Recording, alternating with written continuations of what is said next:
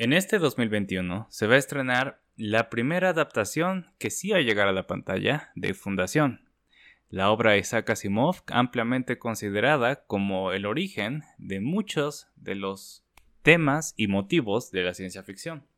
Y para conmemorar esto, en este episodio vamos a hablar precisamente de la obra más importante del autor que inspira a este programa en general. Además de que voy a explicar por qué, en mi opinión, se tardó tanto tiempo en hacer una adaptación de lo que parecería una de las obras más obvias de adaptar.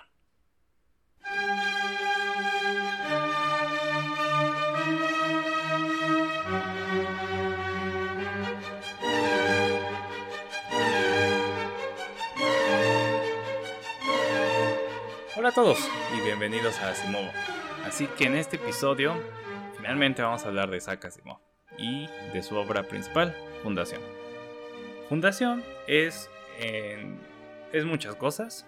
Es una colección de colecciones, eh, de novelas, de cuentos cortos, eh, de historias que en un principio ni siquiera estaban pensadas para estar relacionadas con este universo, pero que sin embargo todas acaban dentro de la misma temporalidad este, con ciertos eh, arreglos, pero que quedan muy bien.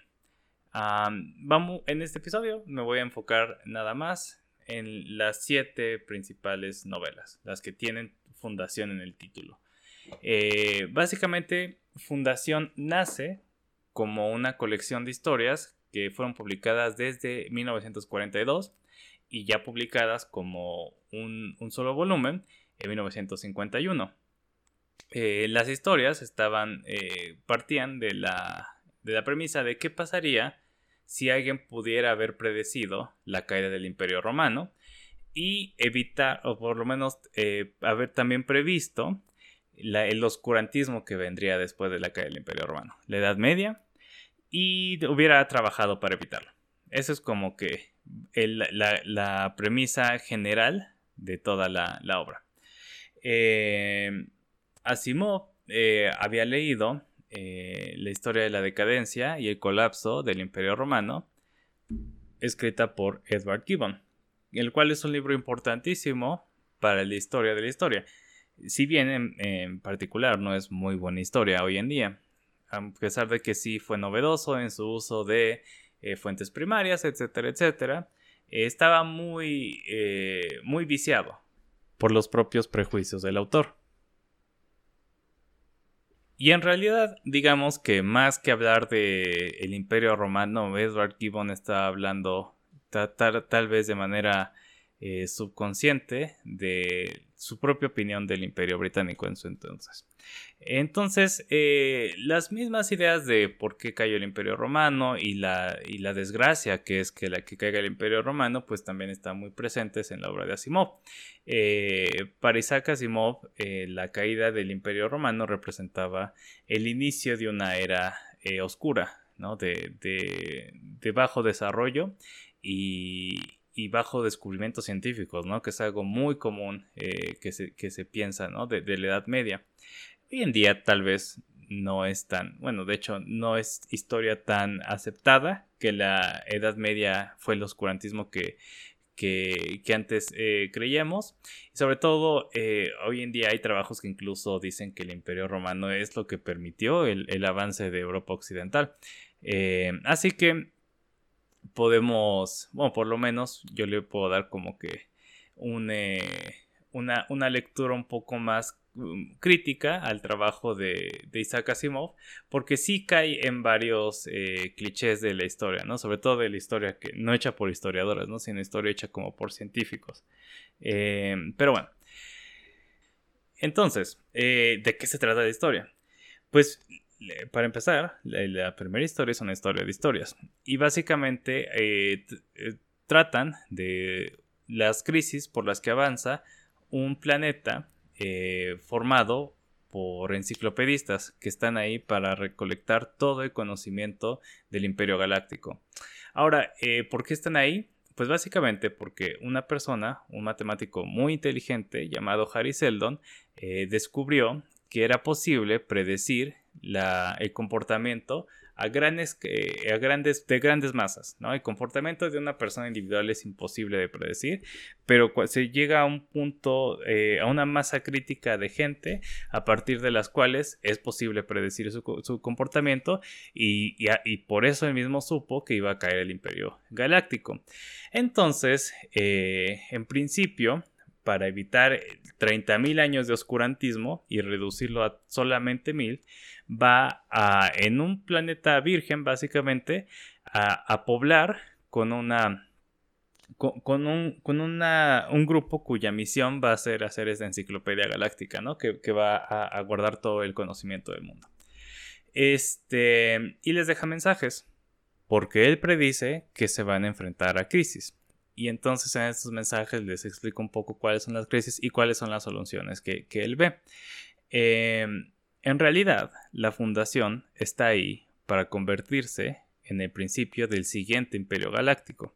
Entonces, en lo que, lo que se trata eh, estas, estas crisis va a ser de los, de los retos a los que se va a enfrentar para establecer un poder sobre, sobre la galaxia, ¿no?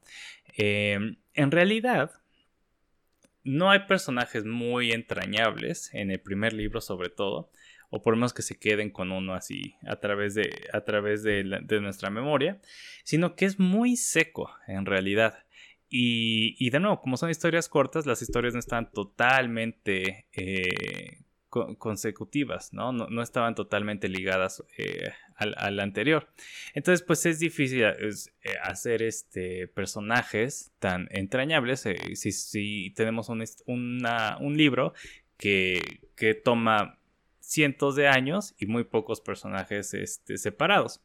En realidad, eh, Fundación es muy un libro de ideas y eso es lo que más le interesa eh, a Isaac Asimov, hablar acerca de cómo las relaciones comerciales son lo más importante en, establecer este poder sobre una región, etcétera, etcétera.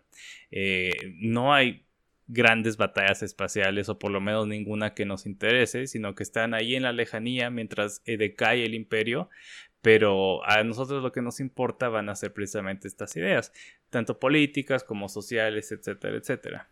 Ya en los siguientes libros, después de Fundación, Isaac Asimov escribe dos, secuelas eh, que se llaman eh, Fundación e Imperio y Segunda Fundación. Estas son, en mi opinión, las mejores no las que más me gustan a mí personalmente, pero sí las más... Eh, las más universales, las que son más probables que a una, persona les gusten. El problema es que sí son medio difíciles de entender si uno no la ha leído la primera. Y la primera yo creo que es la más seca. Y de hecho, eh, no es inaccesible porque pues, es un libro pequeño y fácil de leer. Este, es más similar a la prosa de Isaac Asimov en, en este en no ficción que extrañamente a veces sus libros de no ficción son más entretenidos entre comillas este que su que su narrativa tiende a ser un poco seca pero pero básicamente con lo que les dije más o menos se puede entender las siguientes dos, novelas. Este las siguientes dos novelas para no spoilear tanto porque de hecho pues son, son yo creo que tienen los mejores giros este en la trama eh, tratan con qué pasa cuando se descarrila el plan de, de, Harry Seldon, ¿no? Cuando la, primera fundación se enfrenta a un este, obstáculo que no puede superar y que Isaac Asimov no pudo y Isaac Asimov, que Harry Seldon no pudo prever. Por cierto, ya que me equivoqué, este, Harry Seldon es claramente ahí Isaac Asimov escribiéndose a sí mismo, ¿no? Y el personaje que más, este, al que más le tiene simpatía, ¿no? Pero pero bueno. Eh, estos dos libros, Fundación Imperio y Segunda Fundación, son por mucho eh, los que más conjuntan una narrativa más o menos rápida y con un misterio ahí interesante con las mismas ideas. Porque aquí ya también hay algo de, un poco de libre albedrío, ¿no? ¿Qué, tanto derecho tienen las sociedades a tener eh, control sobre su propio, este, su propio destino. Ahora, estos libros salió eh, el primer libro de Fundación en el 51. el segundo en el 52 y el tercero en el 53. Esta es la primera trilogía, la original. O sea, básicamente los, los hizo muy rápido. Este, Asimov era un escritor rapidísimo y muy prolífico. Y este, y en realidad no retoma, sino hasta los 80, hasta el 83. Este, se, se plantea Asimov hacer secuelas. Y aquí tenemos eh, Fundación y Tierra y los límites de la Fundación. Estos ocurren mucho tiempo después y de lo que se tratan es qué, relación tienen eh, esta sociedad súper avanzada, el imperio galáctico y todo esto ocurre miles, decenas de miles de años en el futuro de nosotros. Y más o menos eh, se trata de preguntarse si el futuro que plantea la fundación es el correcto y para resolver esta respuesta este, trata de los personajes de, estas dos novelas eh, de regresar al pasado y encontrar las raíces de la humanidad. Em, e, e, es notorio, en mi opinión, aunque yo no sabía y, hasta que me enteré como que me, hizo sentido, que Isaac Asimov no estaba muy seguro de cómo acabar eh, esta historia y de hecho no la acabó. Eh, en lugar de escribir más secuelas después de estas dos novelas, que ya son mucho más maduras, son, son eh, tiene una prosa y una narrativa bastante más maduras. Si, si bien Asimov nunca fue el escritor más, este, más entretenido, o sea, eh, en el sentido de tener este, una forma de escribir muy padre, o este o, incluso un diálogo muy muy eh, muy fugaz muy interesante etcétera etcétera este, se nota más aquí la que Asimov ya llevaba 30 años de escribir este narrativa no eh, más que, que cuando que cuando empezó empezó la, la saga e, estos libros en mi opinión son interesantes pero si uno no está muy de acuerdo con cómo van se va a quedar con, con algo de ganas de, de, que pasara algo después, porque el final sí es polarizante. Y a pesar de que no, a pesar de que es el final final, eh, porque pues ya no escribió más libros, no es el final que Asimov quería, que, no quería dejar. Así que eh, si, si, uno va viendo por dónde va la historia, probablemente ya sabrá si, si le gusta o no eh, lo que se decide. Y finalmente, para completar los siete novelas, hay dos precuelas. Preludio a la Fundación y Hacia la Fundación. Y estos son mis libros favoritos. Eh, en estos libros, básicamente, se escribe y, Asimov se, dedica de lleno a su personaje favorito, que es Harry Seldon, y habla acerca de cómo llegó a hacer esta ciencia de la psicohistoria que permite predecir el comportamiento humano y básicamente es la, vida de, Harry Seldon, eh, como, como y, un poco cómo ocurre esta decadencia ¿no? en el Imperio eh, Galáctico. Para, cuando leemos Fundación, el Imperio Galáctico ya está en decadencia, ya vemos este como déspota el poder que, que está detrás del imperio. Eh, sin embargo, el momento en el que Harry Seldon empieza a vislumbrar lo que está pasando, al contrario, es, este, e, e, es un gobierno más benévolo. Eh, y, definitivamente es el libro más entretenido para aquellos que quieren tener un héroe. Porque aquí sí claramente el héroe es Harry Seldon, es un héroe mucho más este, empático, porque los, dos libros que son secuelas tienen también un, cast, un reparto de personajes este, que se mantiene a través de los dos libros, este, pero son un poco ajenos a, las sensibilidades de Asimov. Harry Seldon es como el héroe ideal, en mi opinión, de Isaac Asimov.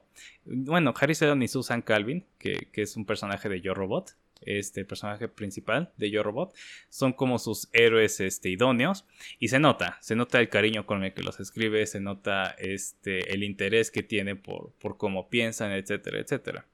Este, en específico en este libro por, por Harry Seldon.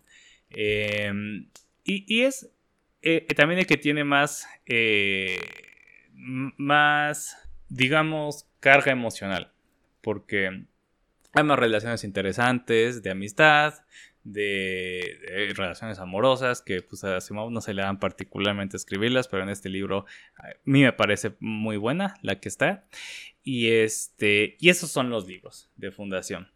Son importantísimos porque en, la historia de ciencia ficción, porque básicamente dan el esquema para, para hablar del futuro eh, para mucho de la ciencia ficción. ¿no? Tenemos por, eh, primera vez eh, una, una historia que pasa decenas de, miles de años en el futuro, o sea, tanto que ya no hay este, rastros del origen de la humanidad. Tenemos eh, cosas como el Imperio Galáctico, o sea, un Imperio Galáctico suena al contrario, ¿no? Como algo más retrógrado, ¿no? Como retroceder de una república, que es una, que es algo más avanzado. Este, pero así precisamente como estaba hablando de, estaba haciendo este símil como el Imperio Galáctico con el Imperio Romano, pues lo mantiene. Este, el viaje interestelar es otra cosa que Asimov, eh, no, si bien no introduce, sí populariza. Y, es, chistoso porque en, los libros originales, en los más este, viejos, que tomar en cuenta que se empezaron a escribir en el 42 algunas de estas historias, eh, el viaje interestelar dependía de usar reglas de cálculo. O sea, ya deja uno que sistemas de navegación modernos, no había ni siquiera calculadoras en la imaginación de, Isaac Asimov, este, a pesar de que sí hace como varias predicciones correctas, este, en algunas de sus otras historias, como de robótica, etcétera, etcétera, eh, no, por lo menos la calculadora no la veía, no la vio venir. Y en realidad, la razón por la que, no solo por su por, su papel como génesis de, muchos, este, de, muchas partes de la ciencia ficción, sino también por su eh, carácter de, ser una excusa para hablar de ideas. Eh, yo creo que los estos libros de Isaac Asimov eh, se han mantenido relevantes por tanto tiempo. A pesar incluso de que la historia en la que estén basadas pues no es la historia más, este, más al corriente o más correcta, eh, por ejemplo, se habla mucho de la conservación del conocimiento, ¿no? Y todo esto. Eh, de lo importante que era no perder el conocimiento, porque se, habla mucho de que en la Edad Media se perdió quién sabe cuánto conocimiento y la Biblioteca de Alejandría y no sé qué tanto. Este, para empezar, la Biblioteca de Alejandría, si bien era importante, no era la única biblioteca en el mundo y no hay eh, mucha evidencia de que contuviera los secretos del universo. Y de hecho, los manuscritos más importantes de la Biblioteca de Alejandría er, eh, definitivamente fueron copiados y, estaban distribuidos a través del mundo. Eh, el conocimiento, o sea, en realidad mucho de lo que guardaba eran, eran registros que si bien sí serían muy importantes para la antropología moderna, no, no, es, no estaban en ellos, o yo digo que es muy poco probable que la mecánica newtoniana o algo así estuviera ahí, ¿no? Porque eh, es, un, es un cliché común en la, en la historia, ¿no? Que, que la, eh, la caída de la Biblioteca de Alejandría nos quitó quién sabe cuánto conocimiento, ¿no? Eh, Asimov cayó un poco en esto porque pues sí, eh, la enciclopedia galáctica supuestamente iba a ser aquello que iba a prevenir una tragedia de ese tamaño, pero aún así se me hace un, esfuerzo noble por remarcar la importancia de preservar el conocimiento en la eh, como, como, medio de, progreso social. Ahora, lo que, lo que le falta obviamente es tomar en cuenta cosas como por ejemplo el hecho de que todos estos conocimientos de los griegos y la filosofía y la filosofía natural de los griegos, este que aparentemente se perdió, e, en, realidad fue retomada y, protegida y, desarrollada por, por, el mundo árabe, ¿no? Entonces, este, eh, tal vez eh, le faltó un poco por ese lado, eh, hablar de, de, que, bueno, o sea, si mientras como uno cae, otro se levanta. Lo que sí es que esa forma de ver el mundo tiene mucho más sentido hoy en día que vivimos en un mundo global.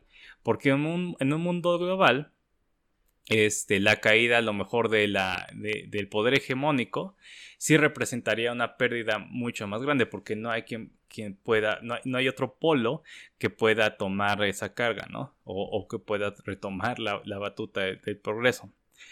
Este, ahora, ¿por qué se tardó tanto en hacer una adaptación de, este libro si es tan importante, ¿no? O sea, Dunas de Frank Herbert eh, tiene sus adaptaciones, este, eh, Starship Troopers tiene sus adaptaciones, Odisea 2001 al espacio tiene sus adaptaciones. ¿Por qué, ¿Por qué Asimov no? Este, bueno, mi opinión es porque son libros con tramas y personajes no muy atrapantes. Si no, si no te interesan las ideas que, Asimov desarrolla, eh, difícilmente te va a interesar eh, eh, chutarte todos los libros. y no solo eso, sino que la acción está muy repartida y muy alejada. A Asimov no le interesaba la violencia, particularmente, no le parecía una buena excusa para hacer una historia.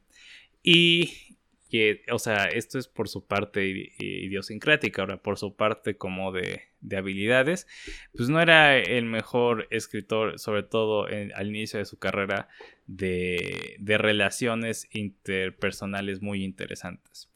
Eh, entonces, esto puede ser una ventaja y una desventaja. Una desventaja porque pues obviamente nadie le encontraba bien el ángulo. Sobre todo tomando en cuenta que una adaptación quería decir una película, ¿no? Hasta hace muy poco, yo digo hasta hace como cinco años, una adaptación, este, quería decir una, eh, hacer, hacer una película o una serie de películas. Entonces, invertir tanto dinero y no encontrarle muy bien qué es lo que va a atrapar al público, pues no me, me parece razonable que, que, se, haya, se haya postergado, ¿no? Eh, hacer una adaptación de Asimov.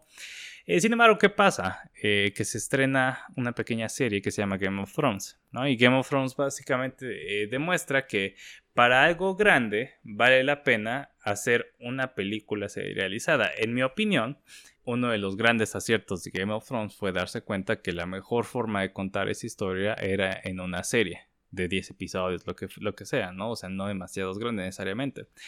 Y este y ya, ya con esta idea de que, bueno, si no, si no puedo hacer una película, porque es difícil encontrar eh, algo que haga una película, que se haga una película de, de, de algo de, los libros de Sakasimov, este, ¿por qué no hacer una serie?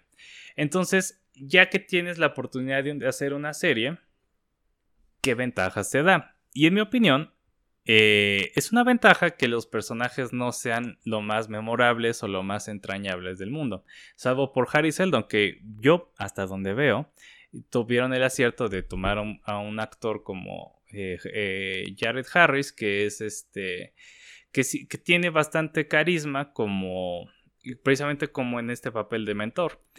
Este y como el resto de los, del cast, el resto del reparto no es la cosa más este, protegida por los fans del mundo, entonces tienes la, la flexibilidad de, por ejemplo, corregir, bueno, no corregir, definitivamente corregir no es la palabra correcta, pero hacer cosas como a tener más, más este, inclusión.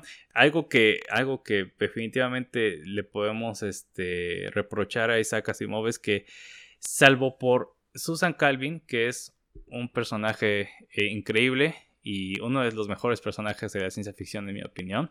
Eh, personaje fuerte, este, con mucha, con mucha convicción y con muchas habilidades y muy admirable. Eh, Asimov no escribía muy bien a las mujeres. Entonces eh, te, da la oportunidad de, por ejemplo, cambiar el género de algunos personajes, porque no es, eh, no, sé, no es como pecado capital necesariamente, no es como, eh, no sé, cambiar los géneros en Game of Thrones, no tendría sentido, ¿no? Porque esos personajes están tan desarrollados y ya tienen tantas este, cualidades que, que, cambiarles el género sería cambiarles, cambiar casi, casi todo el sentido de la historia. Eh, como lo que importa son las ideas con Isaac Asimov, mientras los personajes funcionen bien, o sea, sigan teniendo su función como las tenían en los libros, me parece que tienes esa flexibilidad de cambiarlos un poco. Este, incluso puedes dejarlos muy similares y, y solamente este, cambiar su género.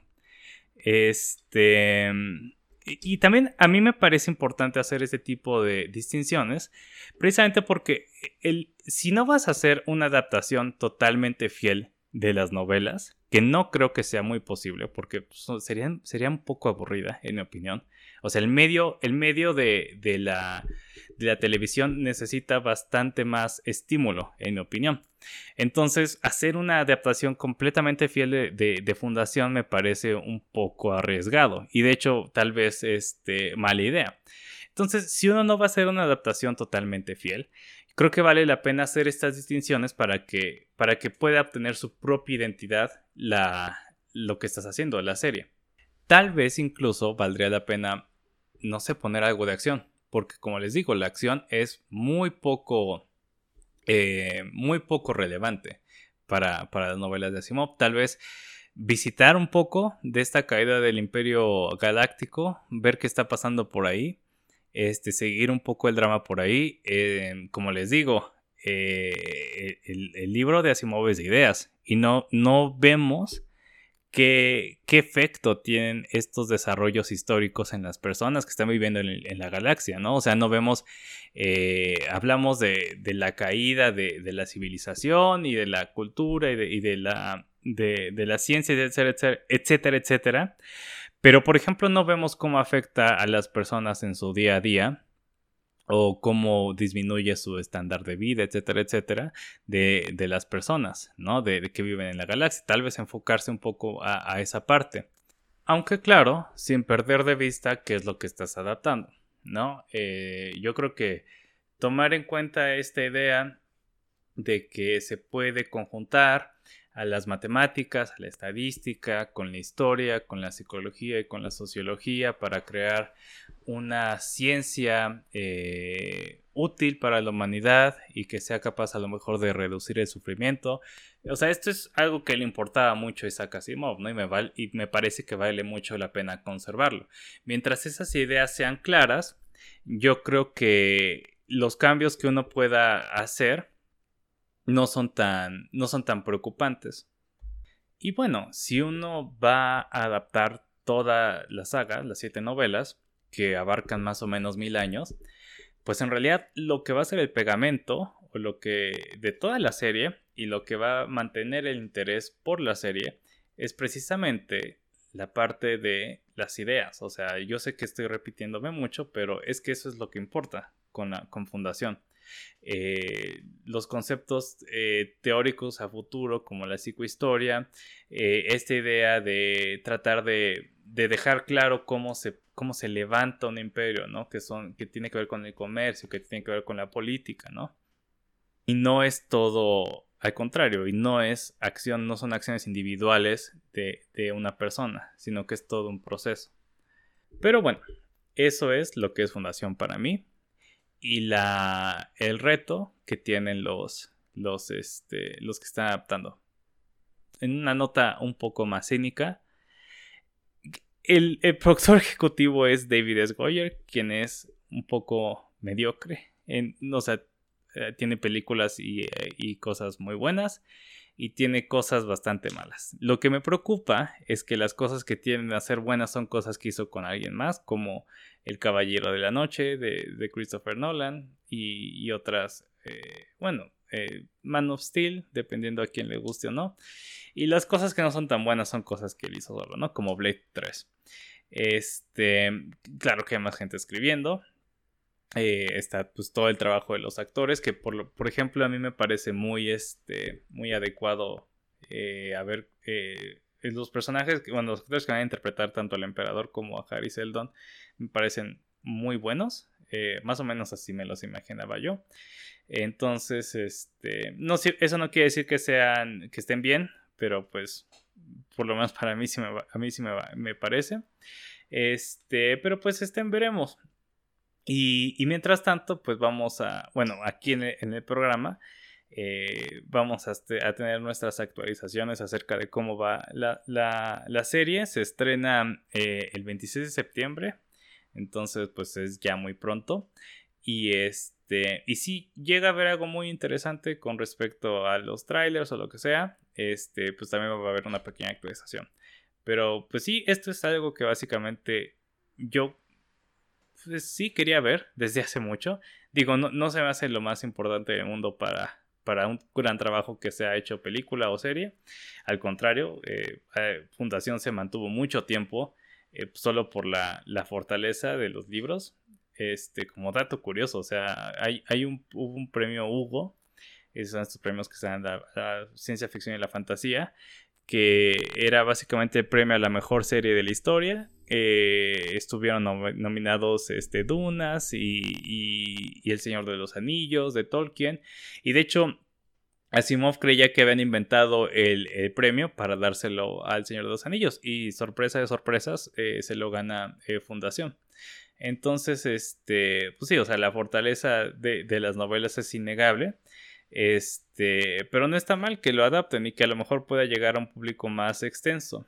Em, aunque bueno, extenso, gente que tenga Apple TV, ya veremos. Este, qué tan extenso puede hacer eso. Pero, pero sí, eh, si ustedes eh, les, parece interesante, quieren empezar a leer los libros, este, quieren ver la serie, pueden, eh, voy a dejar el, link del tráiler, aunque pues obviamente es fácil de encontrar. Este, pues me gustaría, me gustaría saberlo porque justamente esto es algo con, lo que casi nunca he encontrado a alguien que, que le interese y pues ahora que va a ser una serie de, gran presupuesto, etcétera, etcétera, pues puede que, que, llegue a más adeptos, ¿no? Entonces, el, correo del, programa es asimovopodcast.gmail.com y en Twitter, Facebook y, e Instagram eh, el handle es eh, Asimovo Podcast para, que, para quien esté interesado en dejar su opinión o, este, o sugerir eh, algo. Muchas gracias por escucharnos y hasta la próxima.